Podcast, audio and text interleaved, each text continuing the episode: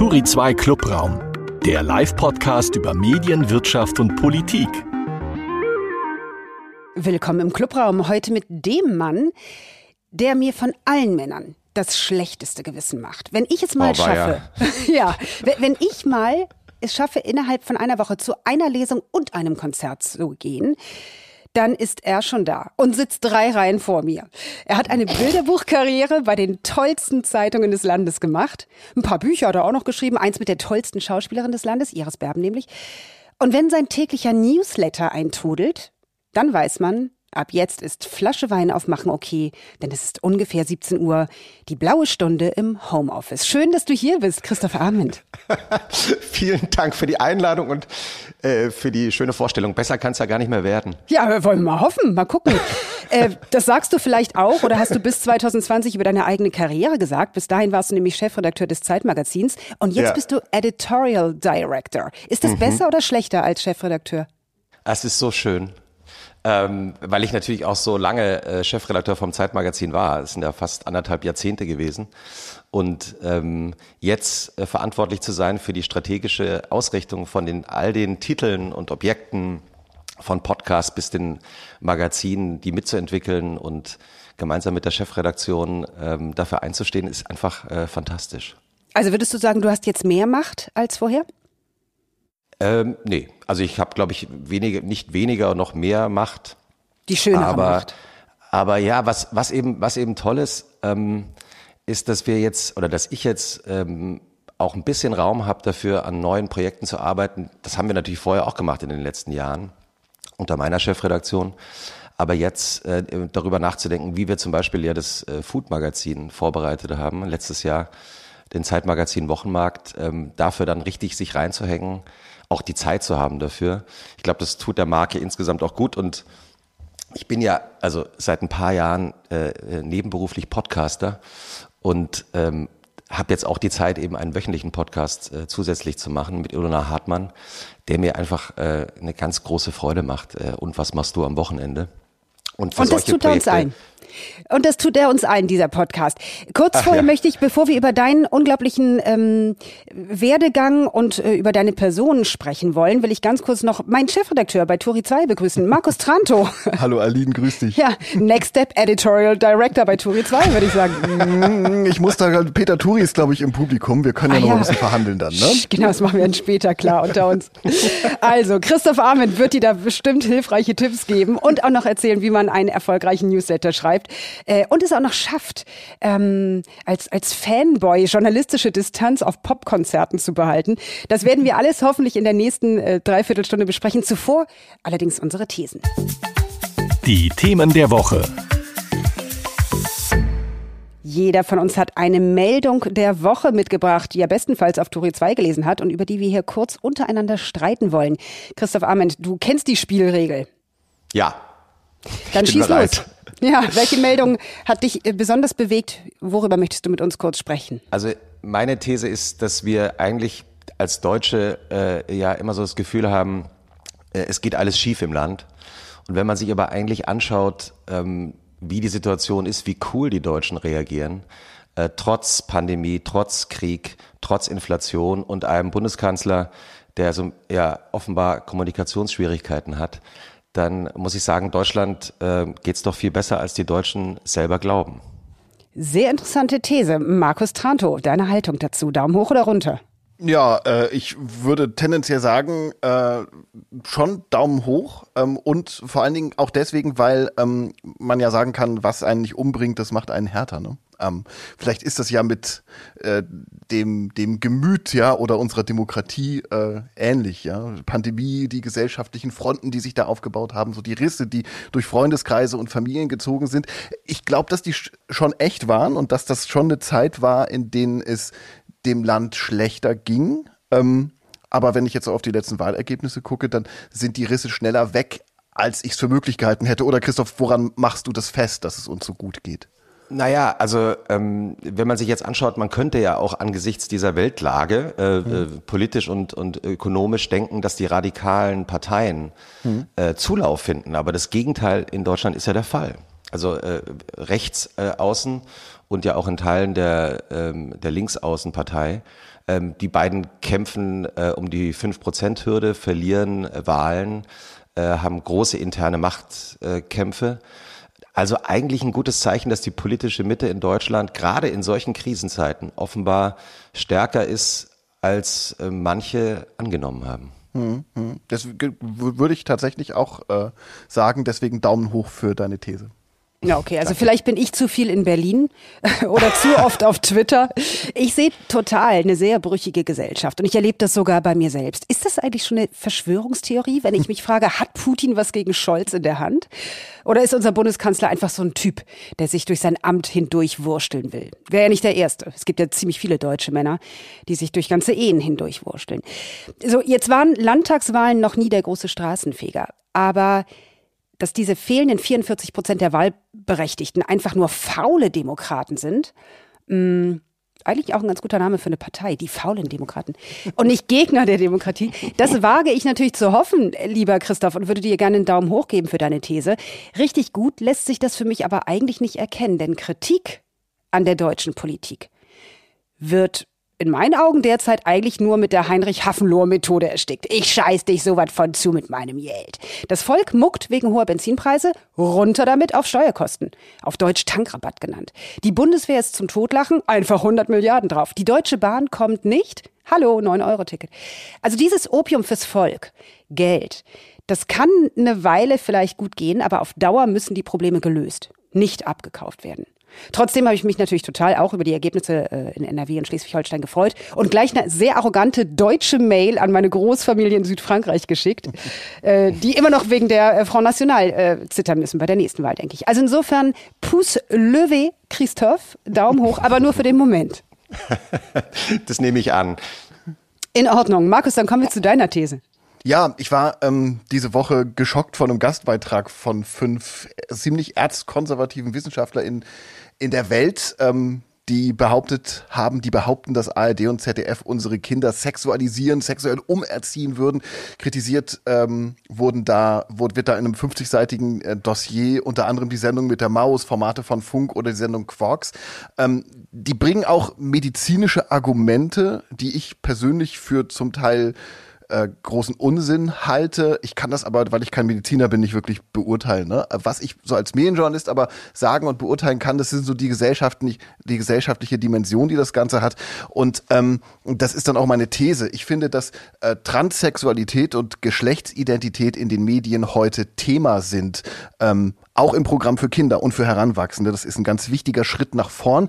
Ähm, diese Programme helfen meiner Meinung danach dabei, Vorurteile gegen die ähm, LGBTIQ Community abzubauen und ähm, die Feindlichkeit, die es dazu über lange Zeiten gab, ähm, äh, auch abzubauen.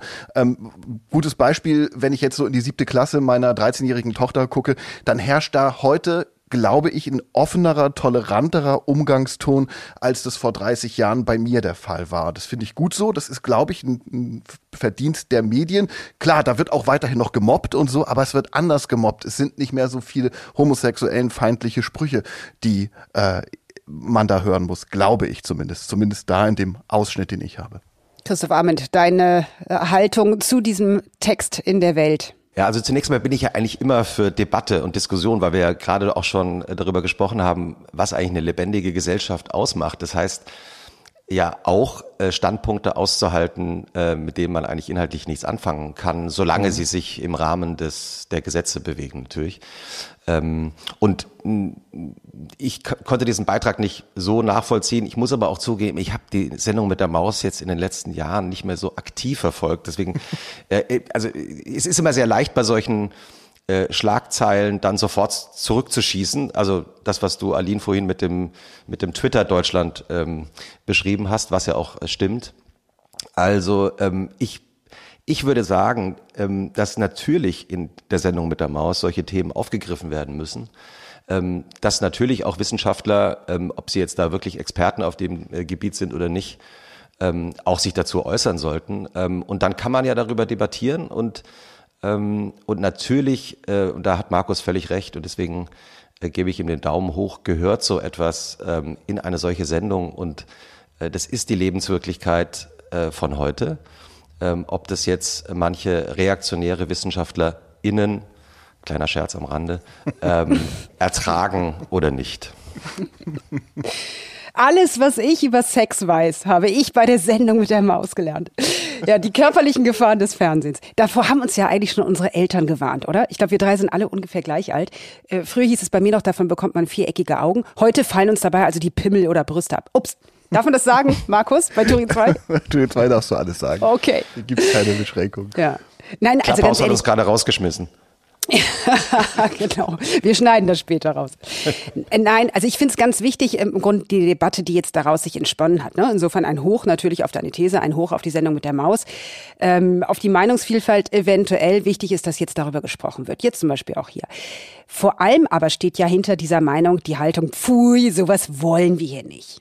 Und das wird dann eben mit zweifelhaften Expertisen wissenschaftlich verbrämt. Interessant finde ich dabei, dass die gleichen Leute die Medienzensur in islamischen Ländern beklagen, wenn dort das Zeigen von sogenannten unmoralischen Filmen verboten wird. Also alle Filme, in denen Frauen irgendeine relevante Rolle spielen. Freiheit ist bei der Zeitung Welt offenbar eben immer die Freiheit der genauso Denkenden. Ich finde, es gäbe sehr viele Sendungen, über die man sich Sorgen um die Zuschauerschaft machen äh, könnte oder müsste. Die Sendung mit der Maus gehört definitiv nicht dazu. Ähm, ich habe aus diesem Gastbeitrag nur eins gelernt, dass ich meine Kinder ab sofort nicht ohne elterliche Aufsicht Texte aus der Welt lesen lassen sollte.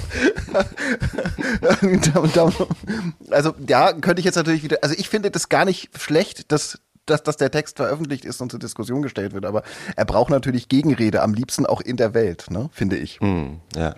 Aber ich weiß gar nicht, ob, die, ob äh, die Kollegen von der Welt da eine Einladung ausgesprochen haben, weil natürlich solche Debatten äh, beleben ja auch äh, die Diskussion nicht nur in der Gesellschaft allgemein, sondern innerhalb der Leserschaft. Also Mhm, da total. sind wir, glaube ich, gespannt. Und ich meine, das, also ähm, natürlich ist es so, dass im, im Journalismus äh, gibt's äh, natürlich bei, bei in manchen äh, Redaktionen eher eine, eine sozusagen eine Überverständnis auch. Das, das gibt's schon auch bei solchen Themen. Ähm, und das muss man dann eben auch aushalten, ähm, wenn dann auch mal eine Gegenrede kommt, äh, die vielleicht ein bisschen konservativer ist. Genau. Würdest du das denn als Anlass nehmen für dich, jetzt als Editorial Director, ähm, dass du darauf antworten lässt in dem Zeitmagazin? Äh, nee, also das jetzt, wir, wir sind natürlich jetzt auch, also das Zeitmagazin ist ja jetzt äh, kein Feuilleton, ähm, äh, also insofern in der Zeit äh, könnte darauf geantwortet werden. Ähm, bei uns ist es eher so, dass wir sagen, zum Beispiel zum Thema Transsexualität, ähm, lass uns mal in die Tiefe gehen und eine äh, Langzeitrecherche machen, ähm, um wirklich ähm, dem Thema mal auf den Grund zu gehen. Äh, also wir würden uns jetzt nicht an solchen Twitter-Debatten sofort beteiligen. Ja, also einfach mal Kinder dabei beobachten, äh, wenn sie Sendung mit der Maus sehen, ob sie dann vor Schreck schwul werden. Was wissenschaftlich, glaube ich, schon sehr lange widerlegt wurde. Wollen wir zu meiner These kommen? Ja, gerne. Die Queen feiert 70-jähriges Bühnenjubiläum und alle feiern mit. Nicht nur die ohnehin seltsamen Briten, sondern auch Deutsche. Verzeihen dieser Frau alles, obwohl sie berufsmäßig mehr Geld verschleudert hat als Andi Scheuer. Sie ist einfach schon immer da und es gibt uns irgendwie ein gutes Gefühl in diesen Zeiten, in denen sich alles so schnell verändert. Meine These, so eine Figur täte gerade auch Deutschland sehr gut. In Frage für diesen Job, der allen so ein bisschen Stabilität verleihen sollte, käme Harpe Kerkeling. Den mögen ja alle irgendwie sehr gerne. Und wenn der nicht will, würde zur Not ich übernehmen. Christoph Abend, was meinst du? Also erstmal bin ich natürlich gespannt, wie du dich kleiden würdest als Queen. Also das ist die erste Frage. Also, ähm, aber also ich, ich muss jetzt hier was gestehen äh, und ich weiß gar nicht, ob ich das als ähm, seriöser Zeitjournalist überhaupt sagen darf. Ja, darfst du. Äh, aber Wird ich die bin Überschrift. Ein, ab, ich bin ein absoluter, ich bin ein Fanboy der Queen. Äh, weil äh, ich finde diese Frau, wenn man sich ihre ihr ganzes Leben anschaut und wie sie damit umgegangen ist mit all diesen politischen Veränderungen. Ich meine, Großbritannien ist ja nun wirklich auch in den letzten Jahren durch äh, viele Krisen und, und dramatische Situationen gegangen. Ähm, wie sie wirklich die Kontenance bewahrt hat, ist äh, einfach nur beeindruckend. Auch in ihrer eigenen Familie sind ja so viele, äh, teilweise auch schreckliche Dinge jetzt passiert, äh, Dramen passiert und also äh, mich beeindruckt diese Frau wirklich sehr. Ich meine, die, die Engländer, die Briten haben die Queen, äh, wir haben Steinmeier. Du, Also der ist ja- Hut, der ist wer ja- weiß. Ja, ich meine, das Vielleicht also, muss man ihn also, nochmal umstylen. Ja, ich meine, das, also natürlich ist es so, dass äh, wir Deutschen auch von der, mit einer gewissen Distanz natürlich ähm, auf das Königshaus schauen. Wahrscheinlich haben Engländer, und das sieht man ja auch in den Umfragen in Großbritannien, da gibt's ja doch eine, eine, eine größere Gruppe von, von Menschen in der Bevölkerung, die damit, die das Königshaus sofort abschaffen wollen, am liebsten morgen. Ähm, aber von uns aus betrachtet würde ich immer sagen, ist es für uns auch ein fantastisches Schauspiel. Ich habe mir heute Morgen noch mal so ein paar Bilder von gestern ähm, äh, von der Parade angeschaut und äh, also ich muss sagen, also dieses Taubenblau steht ihr einfach sehr gut. Ja, aber Christoph, genau das ist doch der Punkt. Sie ist einfach da. Gibt es denn irgendeine Rede von ihr, die dich wirklich beeindruckt hat? Also da ist dann vielleicht der Steinmeier-Vergleich wieder ganz gut. Ähm, dass sie einfach nur da ist, ist das wirklich eine Berechtigung dafür? Es ist auf jeden Fall eine Beruhigung. Also zumal sie ja offenkundig ähm, doch, wenn es drauf ankommt, äh, auch in der Lage ist, Fehler zu korrigieren. Ich meine, wir sind ja alt genug, um uns daran zu erinnern, äh, wie äh, sie, also die Queen und das Königshaus mit, mit Lady Diana umgegangen ist. Und ähm, da gab es ja damals auch viele Probleme. Und ich glaube, dass sie ähm, daraus auch gelernt haben, ähm, anders mit diesen Krisen umzugehen. Naja, aber ähm, Harry und Meghan, also ich weiß nicht, mein, meine These ist ja im Grunde, die Frau macht gar nichts. Sie ist einfach nur da und alle finden sie toll, nur weil sie da ist. So ein bisschen dieser Dieter Bohlen-Effekt. Der auch so. Aber ja, das hat, das hat die Queen nicht verdient. das wird also jetzt auch also, leicht Widerspruch also, also, nee, auf also einmal sagen alle, ach komm, der ist doch, ich erinnere mich, der war schon immer da. Eigentlich ist Cherry Cherry Lady doch ein ganz guter Song. Okay, also wenn wir jetzt über Musik reden, es gibt zwei, drei Modern Talking Lieder aus den 80ern, die unter Italo Disco Camp Maßstäben wirklich gute Popmusik sind. Brother aber das Brother also, oder äh, ja You're My Heart, You're My Soul oder so. Aber äh, das das würde ich wirklich abziehen von der öffentlichen Figur Dieter Bohlen. Na gut. Also gibst mir jetzt einen Daumen hoch oder runter dafür, dass ich sage, sie ist einfach nur da und deshalb fänden sie alle toll und das könnten wir in Deutschland auch gut gebrauchen. Einfach jemand, der da ist, nicht viel tut, einen taubenblauen Hut aufsetzt und okay ist. Äh, wenn du damit auch sagen willst, dass es eine beruhigende Wirkung äh, auf uns alle hat, dass einfach Menschen da sind und weitermachen und äh, nicht schnell aufgeben, dann gebe ich dir einen Daumen hoch. Sehr gut, nehme ich.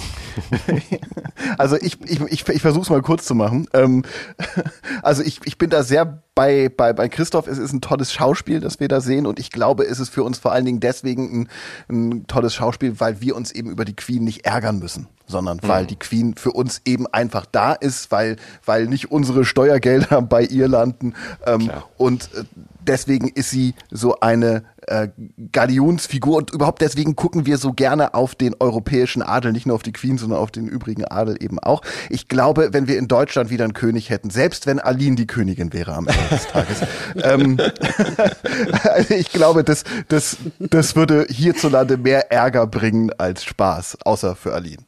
Es ist ja, es ist ja, es ist ja schon interessant mit den, den Deutschen und, und dem Adel, weil ähm, also wir haben ja keinen Adel mehr, also nur noch vom Namen her, ne, Frau von Wem sagst du das? genau, genau.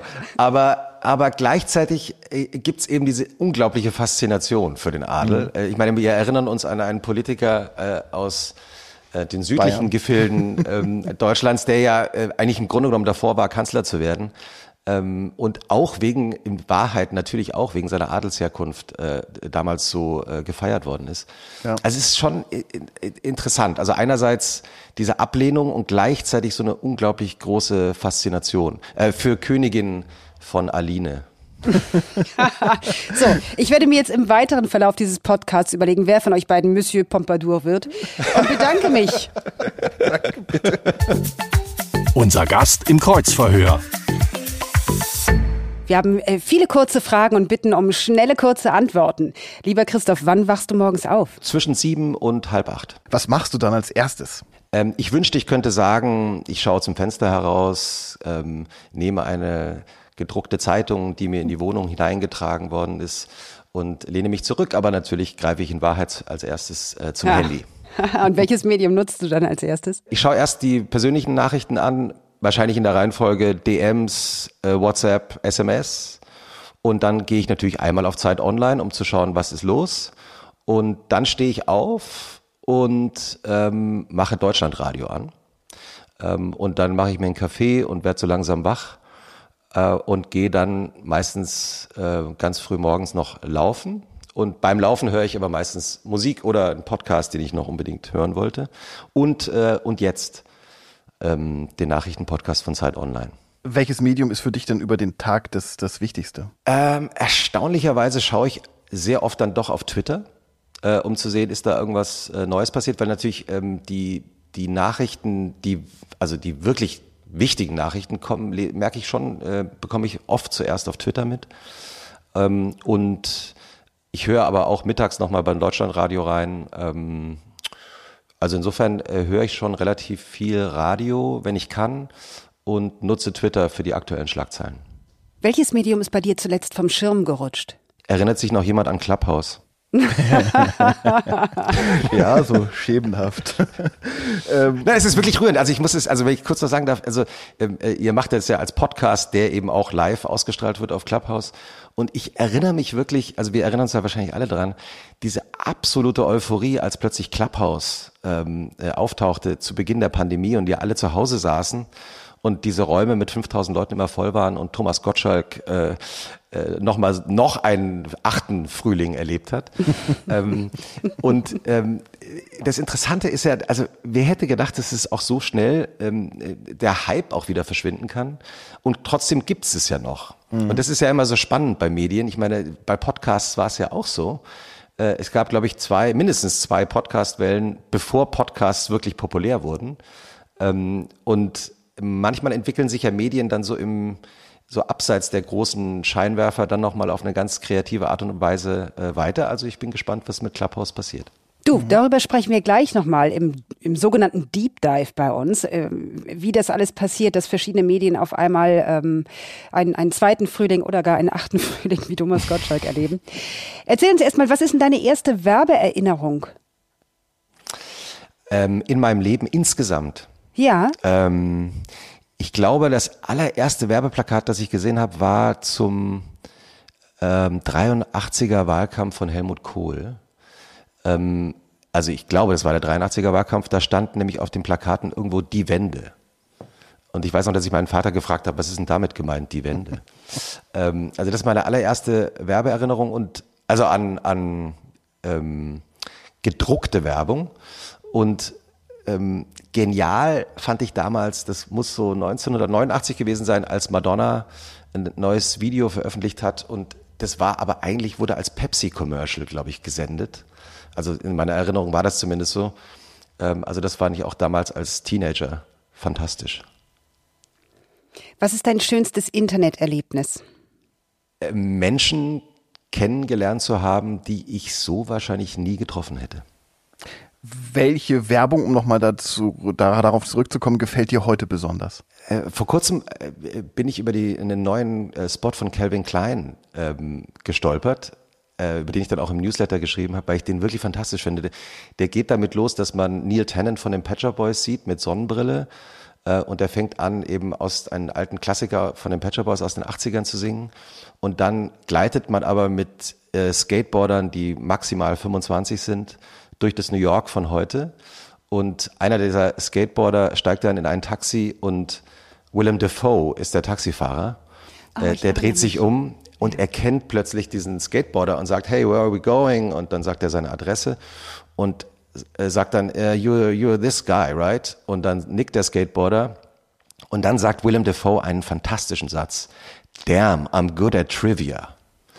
Und ähm, am Ende dieser Werbung sieht man Joan Collins, also äh, äh, auch die, die, die große Schauspielerin, ja. die Schauspielerin. Ähm, also man sieht eben die verschiedenen Generationen. Die Tochter von Madonna taucht auch noch zwischendurch auf. Ähm, und wie dieser Spot äh, es schafft zu dokumentieren, dass wir heute in einer Popkultur leben, in der im Grunde genommen die letzten 40, 50 Jahre parallel vor uns liegen, als sei es die äh, Gegenwart. Mhm. Das finde ich ist wirklich fantastisch gelungen. Alistair McLennan, äh, englischer Fotograf, hat Regie geführt. Welche ne Werbung nervt dich? Ich block die immer sofort weg, deswegen habe ich die gleich vergessen. Also besonders äh, äh, auf Twitter gibt's, ich weiß gar nicht, ich, ich, da bin ich irgendwie, muss ich in irgendwelche Algorithmen reingerutscht sein von irgendwelchen merkwürdigen Startups, für die ich mich noch nie interessiert habe oder sonst irgendwelche NFT-Anlagefonds. Äh, ähm, ja, also dieses Blockieren bei Twitter ist wirklich sehr angenehm. Welche Marke begeistert dich? Eine kleine, feine Marke aus Berlin, ein, ein ähm, Manufaktur-Ledermacher, Corbinian Hess heißt er, äh, stellt Schuhe äh, selber her und ich finde, ähm, äh, diese Marke hat es verdient, noch mehr Aufmerksamkeit zu bekommen. Auf welche Werbung bist du zuletzt reingefallen? Ähm, auf diese eine Werbung auf Twitter, die ich nicht blockiert habe. Was war dein Berufswunsch als Kind? Also klischeehafterweise, ähm, äh, der Junge auf dem Land in Langgöns aufgewachsen, so im, nördlich von Frankfurt. Ich wollte Fußballprofi werden ähm, und habe das auch über Jahre sehr ernsthaft betrieben, bis ich mal eine ernsthafte Verletzung hatte. Wobei mir vor kurzem ein, eine Mitschülerin äh, aus dem Gymnasium gesagt hat, ähm, die das irgendwo gelesen hatte, weil ich das schon mal erzählt habe, ähm, ob ich denn vergessen hätte, dass ich schon in der sechsten Klasse eine Klassenzeitung gemacht hätte. Und das hatte ich tatsächlich vergessen. Also äh, ich habe mit zwei Freunden in der sechsten, siebten Klasse, eine, also weil uns die Schülerzeitung, glaube ich, zu langweilig vorkam, haben wir eine Klassenzeitung gemacht, nur für unsere Klasse und die Parallelklasse. Also insofern wollte ich vielleicht vermutlich auch schon immer Journalist werden. Was war der beste Rat deiner Mutter? Weitermachen. Was ist deine heimliche Schwäche? Ich würde wahnsinnig gerne besser kochen können und mein Aufschlag im Tennis ist auch definitiv verbesserungsfähig. Was ist dein unterschätztes Talent? Ähm, weiterzumachen. Wer ist dein Vorbild? Habe ich eigentlich nicht. Also äh, äh, ich habe überlegt, weil ihr habt uns ja, ihr habt mir die Fragen äh, vorgeschickt aus diesem Fragebogen. Ich habe nicht dieses eine Vorbild, muss ich sagen. Da muss ich leider passen. Hm, völlig in Ordnung. Mit diesem Spruch würdest du für dich selbst werben? Du kannst dein Leben ändern. Was war dein Abi-Durchschnitt? Äh, 1,9, allerdings Hessen-Abi. Wobei ich das äh, äh, äh, äh, gelegentlich mal in unserem Podcast, also in dem Alles gesagt Podcast schon erwähnt habe, weil da fragen wir auch immer nach dem äh, nach der Abi-Note, weil wir merken, das ist ja nee, weil das ist äh, so ist es. So ist es. Also äh, wir haben auch äh, Armin Laschet, als wir den im Podcast vor kurzem hatten, äh, der hat, glaube ich, zum ersten Mal öffentlich bestätigt, dass er, ich glaube, er hatte eine 2, noch irgendwas mhm. ähm, Abi-Schnitt. Ähm, also es ist tatsächlich irgendwie ein Thema. Ähm, ich habe das nur ein, zwei Mal schon erwähnt, dass ich, dass ich eben dieses Hessen-Abi habe, woraufhin natürlich äh, relativ viele Mails kamen aus Hessen. Also ich entschuldige mich jetzt äh, dafür. Ich bin so alt, ich habe 1993 in Butzbach auf der Weidi-Schule Abitur gemacht, dass es damals noch kein Zentralabitur in Hessen gab. Also gut, ich habe Hamburger Abi, insofern kannst du mir das ruhig alles erzählen. Aber, aber was verrat mal schnell. Was ist euer, was ist euer Abischnitt? Ich hatte 2,3, also nicht so gut. Oh shit, ich hatte 2,4. Ja. Okay. Also schnell die nächste Frage. Womit hast du dein erstes, womit hast du dein erstes Geld verdient, lieber Christoph Armin? Schnell ablenken. Ja. Ähm, ja, ja, ich habe schon gemerkt, ihr wollt darüber nicht reden, aber ich, äh, ähm, mein Vater ähm, sagte äh, irgendwann mal, sag mal, es würde dir auch mal ganz gut tun, also als ich so ein Teenager war, äh, mal eigenes Geld zu verdienen. Ähm, ich habe da mit meinem Kumpel aus dem Dorf geredet, der hatte eine Autowerkstatt und eine Tankstelle. Und äh, da habe ich tatsächlich dann eben zwei Jahre lang äh, so Abend- äh, und Samstagnachmittagsdienste an der Tankstelle gemacht, äh, älteren Damen das Öl gewechselt.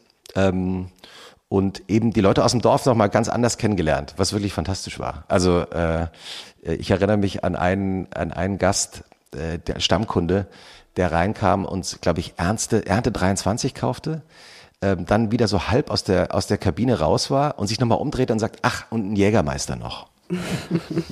Aber älteren Damen, älteren Damen das Öl gewechselt ist jetzt in Hessen nicht was anderes als sonst in Deutschland, es, oder? Es war keine, es war keine Metapher. Alles klar. Ähm, und und in der in der Woche drauf kam der wieder und äh, also sagte wieder an der Ernte 23 und äh, drehte sich wieder um, zahlte und war schon wieder halb raus und ich und ich sagte zu ihm und ein Jägermeister? Und er schaute mich total entsetzt an und sagt, wie kommen Sie denn darauf? Ging zur, ging zur Ausgangstür, drehte sich nochmal um und sagte, ach doch, vielleicht schon. genau. Und du zu Iris Berben, so als sie das Buch geschrieben hat, so, vielleicht ein Ölwechsel?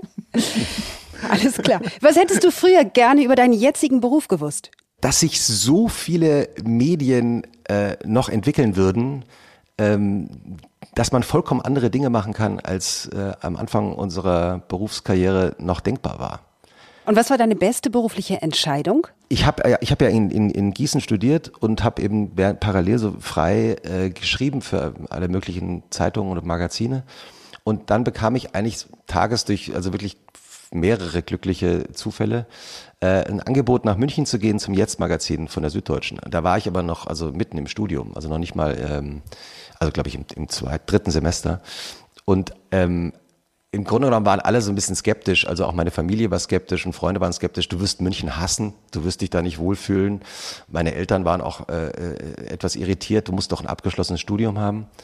Und ich bin im Nachhinein sehr froh, dass ich das dann trotzdem gemacht habe, weil diese Jahre in München waren beruflich für mich äh, die allerwichtigsten.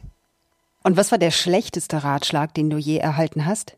Habe ich verdrängt. Welches war die erste Demo, auf der du je warst? Ähm, ich glaube, es war äh, eine Mahnwache, ähm, die wir gehalten haben äh, beim Irakkrieg 1992, ne? 91 oder 92, also Anfang der 90er Jahre jedenfalls, ähm, haben wir die jeden Morgen ähm, vor der Schule gehalten. Wofür schätzen dich deine Mitarbeitenden? Für die vielen Ideen. Und wofür Sorry. schätzen sie dich weniger? Für die vielen Ideen. Schwarz, Rot, Grün, Gelb. Was ist deine politische Farbe? Ich bin absoluter Farbwechsler. Bei welchem Thema hast du zuletzt deine Meinung geändert? Jetzt sag nicht bei der Landtagswahl. Ähm, nee, also ich hätte nie gedacht, dass ich ähm, so aktiv sein würde, sag, ja sagen würde zu der Frage, ähm, sollen wir der Bundeswehr äh, 100 Millionen, wie viel? Milliarden? Milliarden. 100 Milliarden, 100 Milliarden geben. Also, dass man in der Situation sein würde, ich erinnere mich schon noch äh, äh, an die äh, Interviews, die Donald Trump gegeben hat, äh, Deutschland kritisiert hat, dass, er, dass, wir, dass wir die zwei Prozent nicht einhalten. Und dass wir jetzt in einer Weltsituation sind, ähm, die das nötig macht, aus meiner Sicht auch, hätte ich ehrlich gesagt vor fünf Jahren nicht geglaubt. Welcher Künstler ist völlig überschätzt? Banksy. In wie viele Künstler, über die du je berichtet hast, warst du schon mal verknallt? Ich bin froh, dass du fragst Künstler, deswegen sage ich in keinen einzigen. Oh, Mist. KünstlerInnen. Musst du sagen. ja- ja, jetzt ich ich sag dir doch, dass du gendern musst. Mensch, du. Gut. So, komm, wir machen jetzt Sätze beenden. Dann mach sie doch selber, Christoph. Mach dir deine Sätze doch selber. Erstens, Kritiker sind, Äh, wichtig, Print kann. fast alles. deutsche Kultur ist, Viel variantenreicher, als die deutsche Kultur selber glaubt. Podcasts sind. Eine Zukunft des Journalismus. Eitelkeit ist, Ehrlicherweise vorhanden. Social Media taugt für. Viele lustige Ideen und Inspirationen, wenn man einen täglichen Newsletter schreiben will. Deutschland geht es gerade. Besser als Deutschland glaubt. Ich danke dir sehr. Schatz, wir müssen reden. Der kurze Deep Dive. Schatz, wir müssen reden. So, jetzt haben wir ein bisschen mehr Zeit. Und die, der letzte Satz, den du vervollständigen solltest, geht natürlich ähm, oder spielt auf das Buch an, das hier gerade vor mir liegt. Wie geht's dir, Deutschland? Habe ich mir damals gekauft. Aber du machst ja noch viel, viel mehr. Was für ein Tag, dieser äh, 3. Juni. Seit fünf Jahren schreibst du diesen täglichen Newsletter, der genauso heißt. Was für ein Tag. Du stehst an der Spitze des Zeitmagazins. Du hast diesen Wochenend-Podcast mit Ilona Hartmann und den unendlichen Podcast, alles gesagt mit Jochen Wegner, der allein schon mal zehn Stunden dauern kann. Schreibst du den Newsletter jeden Tag dann echt noch selbst oder woher nimmst du diese Zeit? Ja, wir haben natürlich, als wir den Newsletter gestartet haben vor fünf Jahren, äh, versucht, ein, ein System zu bauen, das es äh, überhaupt möglich macht, neben den anderen Dingen, die man so macht am Tag. Ähm, deswegen habe ich äh, an jedem Tag eine Co-Autorin. Ähm, das sind ähm, zurzeit Im Imke Rabiger und Charlotte Westphal ähm, die sich abwechseln und ähm, mit denen ich dann gemeinsam diesen Newsletter produziere. Also das funktioniert im, im Alltag eben so, dass ähm, ich morgens, also nachdem ich vom Laufen zurückgekommen bin, dann eben nochmal richtig äh, lese, digital natürlich auf allen äh, Nachrichtenangeboten, auch auf Social Media nochmal schaue, um mich so ein bisschen äh, ersten Überblick zu machen. Und dann tausche ich mich mit äh, einer der beiden Co-Autorinnen, also mit Charlotte oder Imke, meistens so gegen halb neun au äh, aus. Also die haben auch äh, dann Vorschläge dabei und wir machen so ein kleines E-Mail-Ping-Pong, verständigen uns so über die grobe Mischung des Tages und fangen dann an zu schreiben und zu recherchieren. Und ähm, äh, tatsächlich sind am Ende alle Texte, die ähm, dann erschienen sind, das sind ja immer äh, so fünf äh, Textblöcke äh, im täglichen Newsletter, äh, die habe ich am Ende alle geschrieben, wobei ich natürlich oft auch die Recherchen der Co-Autoren nutze und dann so palimpsestartig quasi drüber schreibe ähm, und dann noch meine eigenen Ideen oder Gedanken oder Recherchen äh, hinzufüge, damit das Ganze auch so ein, also einen Sound hat. Und das geht dann eben über den Tag hinweg. Wir tauschen uns dann immer aus. Ähm, und den, den Einstiegstext, das, was wir Intro nennen, also wo ich so ein bisschen versuche, auf eine magazinartige Weise die Stimmung des Tages zusammenzufassen, damit man also die großen politischen, äh, kulturellen, ökonomischen Ereignisse äh, nicht verpasst. Äh, den schreibe ich dann meistens so am, im Laufe des Nachmittags. Ähm, und dann produzieren wir so zwischen 16 und 17 Uhr. Es geht dann ins Korrektorat und dann ändern wir immer noch mal was und mir fällt doch noch mal was ein und dann habe ich doch noch so einen halben Satz, den ich noch hinzufüge und dann schicken wir den, wenn alles gut geht, äh, so kurz nach 17 Uhr raus. Mhm. Ganz kurze Frage dazu. Ähm, es gibt viele Chefredakteure, kenne ich, die sagen, oh, so Editorialschreiben, das ist schon, das ist so die, mit die schwerste Aufgabe. Das machst ja. du ja im Prinzip ja, ja jeden Tag. Fällt dir das leicht? Naja, es, also ich, das absolut. Also Editorials, Editorials sind, also ich glaube, also ist in den seltensten Fällen äh, wirklich so gewinnbringend. Da hast du recht. ähm, Im Grunde genommen, was was mir eben, also was ich selber ehrlich gesagt gar nicht gewusst habe, als ich angefangen habe, an dem Newsletter zu schreiben, ähm, äh, es ist natürlich eine unglaublich große psychologische Erleichterung, wenn du sagst, okay, ich schaue mir jetzt mal an, was am Tag passiert ist. Das mhm. kommt ja jetzt gar nicht von mir, sondern das kommt ja in meine Richtung. Das sind ja die mhm. Schlagzeilen oder Dinge, die ich so lese und aufgeschnappt habe. Und, ähm, und dann versuche ich eben daraus einen hoffentlich unterhaltsamen Text zu machen. Ähm, also sozusagen die, die Hürde, weil die Hürde ja sozusagen scheinbar nur die Nachrichten sind, die liegt relativ niedrig und dann kann ich mit diesen Nachrichten anfangen, hoffentlich sprachlich und hoffentlich unterhaltsam ein bisschen zu spielen. Aber wir Doch, versuchen natürlich. danke. Ja, wir versuchen natürlich. Ja, 2017 hm? erschien der erste Was für ein Tag. Ja. War jetzt aber ja nicht der erste Newsletter Deutschlands. Was war denn deine Motivation, damals auch einen zu machen? Ja, wir haben da relativ lange äh, überlegt und waren eigentlich der Meinung ähm, damals, dass wir also vom Zeitmagazin aus wirklich keinen Newsletter brauchen, äh, weil ja damals ähm, die Newsletter, die äh, eben die, die es schon gab, die sehr erfolgreich waren, vom Handelsblatt oder vom Tagesspiegel, das waren ja alles Morgen-Newsletter ähm, und äh, ehrlich gesagt hatte ich da so das Gefühl, also die Morgenlage äh, in Brüssel, äh, da ist vielleicht, das ist vielleicht jetzt nicht unbedingt die Kernkompetenz des Zeitmagazins, die zu analysieren. Und dann haben wir aber, ähm, als wir uns darüber verständigt hatten, immer wieder mal nachgedacht, ja, was könnte denn eigentlich so, ein, so eine Zeit sein, in der das Zeitmagazin ein Newsletter verschicken könnte. Und dann kamen wir eben auf die Idee, es könnte doch so am Ende des Arbeitstages sein, wenn man sich eigentlich schon freut auf die, ähm, pardon, alle Arbeitgeber, schönere Zeit des Tages ähm, und sich so ein bisschen fragt, okay, was soll ich, was läuft denn auf Netflix heute Abend? Äh, was gibt's eigentlich für neue Bücher? Ähm, gibt's ein Rezept? Was wollen wir denn heute Abend kochen? Oder hast du schon gehört, diese Ausstellung in Düsseldorf soll fantastisch sein. Ähm, und dann haben wir mit diesen Grundgedanken eben diesen Newsletter äh, entwickelt, der ja dann jeden Tag um 17 Uhr verschickt wird. Und, ähm, und ja, und haben ja dann auch zum Beispiel während der Pandemie ähm, angefangen, weil wir da das Gefühl hatten, äh, die Künstlerinnen und Künstler haben nicht mehr die Bühne, die sie eigentlich verdient hätten, weil ja natürlich alles geschlossen war, haben wir eben mit dem Newsletter eben noch eine eigene Bühne gebaut und haben jeden Morgen eine Künstlerin oder einen Künstler eingeladen, den Newsletter, ihren Newsletter zu schreiben.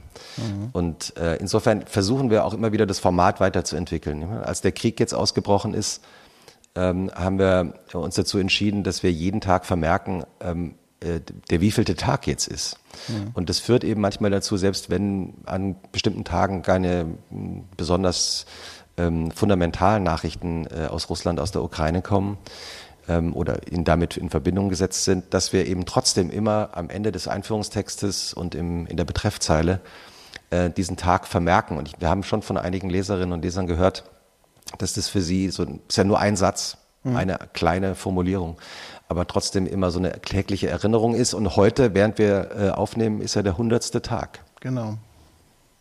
Richtig. Ist, ist dieser Krieg für dich ähm, auch der Beginn einer neuen Zeitrechnung? Also nicht nur Zeitenwende, sondern für dich eine neue Zeitrechnung? Absolut, ja. Also ich meine, wir haben am Anfang ja schon über Olaf Scholz äh, gesprochen, der, glaube ich, heute übrigens eine Einladung bekommen hat, vor dem ukrainischen Parlament zu reden, hat die Einladung auch schon angenommen, wenn ich das weiß, richtig weiß. Ähm, also ein Kanzler, der eigentlich nicht besonders gut kommuniziert, ähm, aber das, der Begriff Zeitenwende ist, glaube ich, absolut korrekt. Ähm, der, der trifft schon, ähm, der trifft schon die diese Erschütterung, glaube ich, die die ganze Welt, äh, mit der die ganze Welt zurechtkommen muss. Und äh, wir haben ja im, im Zeitmagazin nach ein paar Tagen, nachdem der Krieg ausgebrochen war, äh, Kontakt aufgenommen mit einem Illustrator, mit Sergei Maidokov, der auch für viele große internationale Magazine arbeitet, auch für den New Yorker zum Beispiel, für den Guardian, der in Kiew lebt und der in Kiew ja geblieben ist und ähm, der von Kiew aus ähm, jetzt für das Zeitmagazin jede Woche äh, seine persönlichen, ganz alltäglichen Eindrücke zeichnet und schreibt. Und ähm, ich habe eben dieses Interview geführt am Anfang mit ihm. Wir haben da eine Titelgeschichte gemacht und ähm, seitdem bin ich mit ihm fast täglich im Kontakt.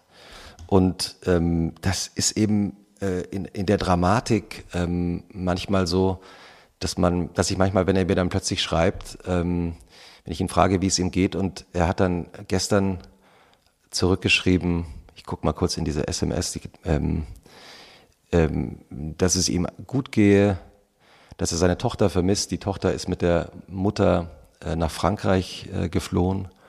Und dann hat er eben gesagt, was er zurzeit macht. I'm enjoying breathing. Hm. Also ich genieße es zu atmen. Hm. Und ähm, da merkt man eben schon, dass sich unsere Welt verändert hat. Dass die Medien diesen ähm, Künstlerinnen und Künstlern ein Forum bieten, das machen ja viele, also selbst die Vogue. Ähm, findest du denn aber auch, dass die deutsche Kultur politischer geworden ist in den vergangenen 100 Jahren? Tagen, äh, Tagen pardon.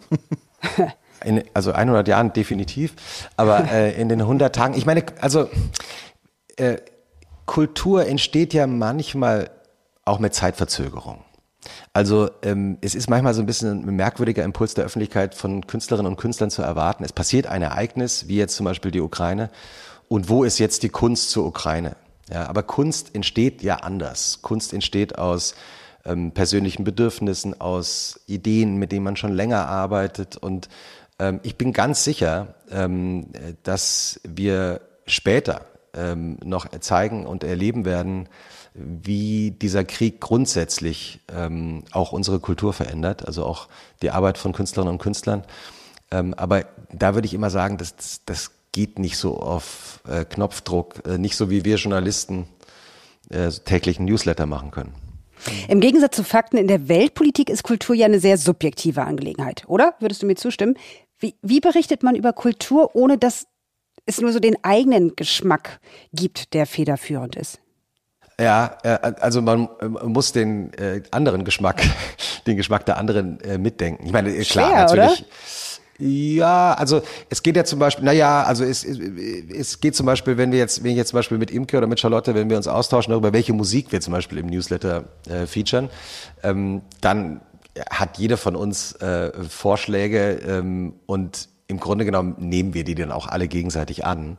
Äh, also davon, da geht, das geht, da geht's nicht immer nur um meinen persönlichen Musikgeschmack, ähm, sondern wir versuchen da schon auch ein möglichst breites Spektrum ähm, im Newsletter zu haben. Zumal ja es manchmal so ist in der, wenn es um Popmusik geht, dass in den traditionellen Medien die ganz großen Pop-Themen ja gar nicht so oft vorkommen, sondern es geht doch oft ja um Nischenmusik, was ja sehr wichtig ist. Aber ich finde es eben auch wichtig, dass im Zeitmagazin Newsletter über Dua Lipa berichtet wird. Hm. Ich habe ja schon erwähnt, ich bin so halbe Französin. Irgendwie, wenn in Frankreich die Defilés von der Fashion Week in Paris sind, dann ist das immer Aufmacher in den Nachrichten. Vermisst du das, dass in Deutschland Kultur einen anderen Stellenwert hat? Oder ist das äh, die, okay? Die Mode meinst du? Zum Beispiel. Gen ja es ist ja nicht nur Mode, generell. Ne? Also Dupa Lipa würde jetzt auch nicht irgendwie vorkommen in der Tagesschau, dass sie ein Konzert gibt. Nee, genau, aber dass sie ein Konzert gibt, ist jetzt vielleicht auch nicht so spektakulär, aber ähm, also sagen wir mal, Frankreich ist natürlich, da hast du schon recht, also in Frankreich haben ja auch ähm, Schriftstellerinnen und Schriftsteller, wenn sie sich politisch äußern, doch oft eine andere Rolle und Bedeutung. Gibt es ja auch Philosophen, die. Nur wenn sie aussehen äh, wie Michel Houellebecq. Ja, aber da gibt es auch ein paar hübschere Philosophen ähm, äh, als, als Wellbeck, äh, die, die auch sozusagen äh, sehr ernst genommen werden, wenn ich mich ja. richtig erinnere. Ähm, aber insofern ist Frankreich natürlich ein, ein, ein glaube ich, wahrscheinlich sozusagen der extremere Fall in dem in einem Land, in dem Kultur eine große Rolle spielt. Wenn du jetzt zum Beispiel die USA betrachtest, auf der anderen Seite, da spielt ja die traditionelle Kultur, also zum Beispiel Literatur, überhaupt keine Rolle mehr. Ähm, Na gut, also aber dafür werden äh, Popstars und Schauspieler Präsidenten, was nicht unbedingt förderlich ist. Ja, das stimmt. Äh, also und auch Fernsehstar, Reality-TV-Stars, äh, ja, da muss man sich muss man sich wappnen dagegen. Andererseits ja. zum Beispiel, ich habe jetzt für diese Woche im Zeitmagazin Amanda Gorman interviewt, die äh, junge Lyrikerin, die ja berühmt geworden ist durch mhm. die Inauguration mhm. von Joe Biden, die immer noch erst 24 ist und die will ja ernsthaft US-Präsidentin werden. Ähm, kann man in den USA, glaube ich, mit wenn man 35 ist. Und, ähm, und die bereitet sich da wirklich ernsthaft drauf vor, äh, hat sie auch erklärt und was sie machen will und, und wie sie das tut. Und das finde ich dann schon auch wieder irgendwie gut, ja. Also das ist eine, auch eine typisch amerikanische Geschichte. Vielleicht werden wir die noch als Präsidentin erleben. Lass uns ruhig ein bisschen in die Zukunft schauen. So, Tori 2 äh, feiert dieser Tage ja 15 Jahre. Morgen Newsletter, das Zeitmagazin feiert jetzt fünf Jahre. Was für ein Tag. Du hast es vorhin schon angedeutet. Welche Zukunft prognostizierst du dem Medium Newsletter generell? Also ich hätte ja nie gedacht, äh, dass Newsletter mal so ein Riesending werden. Ähm, also, äh, also zumindest nicht vor, vor, vor, vor einigen Jahren. Ähm, Warum ist es dieses Ding? Haben die Leute alle nichts anderes zu tun? Also ich kann jetzt nur von mir reden, dass wenn ich jetzt mich für bestimmte Themen interessiere, also zum Beispiel für Medien, ähm, dann abonniere ich eben die, den Newsletter, der mir das am besten äh, liefert, äh, einfach in die Mailbox, ohne dass ich irgendwie na, nach diesen Nachrichten suchen muss. Und das gilt ja auch für Rezepte. Wir haben ja auch von unserem Wochenmarktmagazin einen freitaglich verschickten Newsletter mit äh, aktuellen Rezepten. Ähm, also das gilt ja für alle Themenbereiche und das ist ja eine angenehme Art und Weise, ähm, äh, Nachrichten äh, zu bekommen. Man muss nicht danach suchen, sondern sie kommen zu einem in die Mailbox. Also insofern ist es eigentlich, wenn man einmal drüber nachdenkt, total logisch. Ähm, ich habe nur auch bei mir selber festgestellt, dass man auch immer wieder mal Newsletter abbestellen muss, weil manchmal ist dann doch tatsächlich so ist, dass man dann plötzlich merkt, sag mal, den habe ich ja schon ewig nicht mehr geöffnet. Also ähm, es, es, es ist auch die Aufgabe von uns Newsletter-Autorinnen und Autoren immer wieder, sich mal was Neues überlegen, äh, zu überlegen, damit man auch interessant bleibt. Ja, genau. Und das ist dann nämlich die letzte Frage, was die Zukunft angeht. Gibt es einen Newsletter, den du vermisst, der noch erfunden werden müsste oder den ihr gerade erfindet? da müsstest du jetzt aus dem Nähkästchen plaudern. Äh, ja, und ich darf da nicht drüber reden. Oh. Große Geheimnisse hier am Freitagmittag. auf, auf Turi 2 liest man es dann aber zuerst. Okay, versprochen. naja, vielleicht verklappert also, er sich jetzt bei den Abschlussfragen, die wir haben, ja, genau, Markus. Genau. Unsere, unsere ähm, klassische Abschlussfrage genau. Nummer eins. Gott sei Dank habt ihr mich jetzt schon darauf vorbereitet. Das ist irgendwie Mist. gut. Mist. Ah, kommunikativ leicht gelöst. Welchen Wunsch, Christoph, möchtest du dir noch erfüllen? Den Newsletter ähm, über. Ja, ich möchte diesen neuen Newsletter machen. Ähm, nee, aber also ähm, ich habe mich wirklich in Los Angeles verliebt. Also mehr Zeit in Los Angeles zu verbringen, äh, ist so ein Lebenstraum. Okay. Ich war gerade da. Ich, ich, ich finde das ja immer sehr artifiziell. Also ich würde mitkommen nach San Francisco, aber LA, I don't know. Ich finde LA auch super. Ich kann da, ich, ich bin da sehr bei, ich bin da sehr bei Christoph. So, okay, Drinking in LA und Sterben. Äh, welche Schlagzeile sollte eines Tages über deinem Nachruf bei turi2.de stehen? Also diese Frage habt ihr mir ja auch vorher geschickt und das ist wirklich gemein. Also ich meine, ich bin 48, Natürlich. also aus, aus der Sicht von äh, vielen Hörerinnen und Hörern ein alter Mann. Ähm, aber äh, jetzt schon darüber nachzudenken, was auf meinem Grabstein äh, stehen soll, ist wirklich, ist wirklich fies. Ähm, ich bin ja ein großer Wien-Fan ähm, und ähm, äh, in, in Österreich gibt es eine Redewendung äh, überhaupt, wie man so im Leben äh, so zurechtkommt und wie man so durchs Leben spazieren kann, mit einer ganz kurzen Formulierung, die ich eben sehr oft verwende. Vielleicht würde die dann draufstehen. Ähm, ja, eh. okay. Ich finde die Frage gar nicht gemein. Ich finde es eigentlich ganz nett, dass ihr selber euren ähm, äh, die Überschrift wählen dürft für den Nachruf, sonst würden wir das ja tun. Weißt du? Oder ja, was ist klar, dass, das ist klar, dass du das jetzt als nett erklärst. Das ist, das ja, das ist mein Framing. Ja? Wir fragen ja auch nicht, was auf deinem Grabstein stehen muss, denn sonst würde da wahrscheinlich wieder stehen, wieder drei Reihen vor Aline von Drateln. Ja, von wegen, von wegen, von wegen. Wo, ich wo warst du bei Dua Lipa? Ich, ich glaube, du warst bei Dua Lipa doch ganz vorne, oder? Äh, ich war, ich war kurz auf der Bühne, ich habe mitgetanzt, genau. Ich war die in dem taubenblauen Kostüm. mit, der, mit der Krone. Ja. Richtig. Nee, bei Chili Gonzales habe ich dich zuletzt gesehen. Ähm, ah ja, ähm, das war aber wirklich toll, oder? Das ist ein fantastisches Konzert, oder? Ich bin da zufällig reingestolpert, weil ich in der Nähe war äh, bei der äh, Philharmonie, aber dann halt nur Reihe 7, ne? nicht Reihe 4. Naja. Ähm, es war mir eine Freude. Ebenso. Die Konzerte mit dir zu teilen und äh, dieser Podcast hier. Nächste Woche haben wir bei uns Friederike Probert. Das ist die Gründerin des Frauennetzwerks Mission Female. So, und dann haben wir hier nämlich Frauenüberschuss mal wieder. Ich bedanke mich. Du kannst gerne wieder zuhören äh, und dabei sein. Ich würde dich vielleicht kurz auf die Bühne holen, so wie äh, du, Padipa, mich auf die Bühne zum Tanzen. Sehr gerne und vielen Dank für die Einladung. Wir haben Also jetzt danken. äh, äh, sozusagen zum Podcast, nicht auf die Bühne Ach so. äh, zu Dua Lipa. Ich hätte jetzt beides genommen. Macht's ganz gut, bis bald und melde dich wegen des neuen äh, Newsletters, über den wir dann berichten werden. Versprochen. Danke. Tschüss. Danke dir. Ciao. Turi 2 Clubraum, der Live-Podcast über Medien, Wirtschaft und Politik. Jeden Freitag um 12.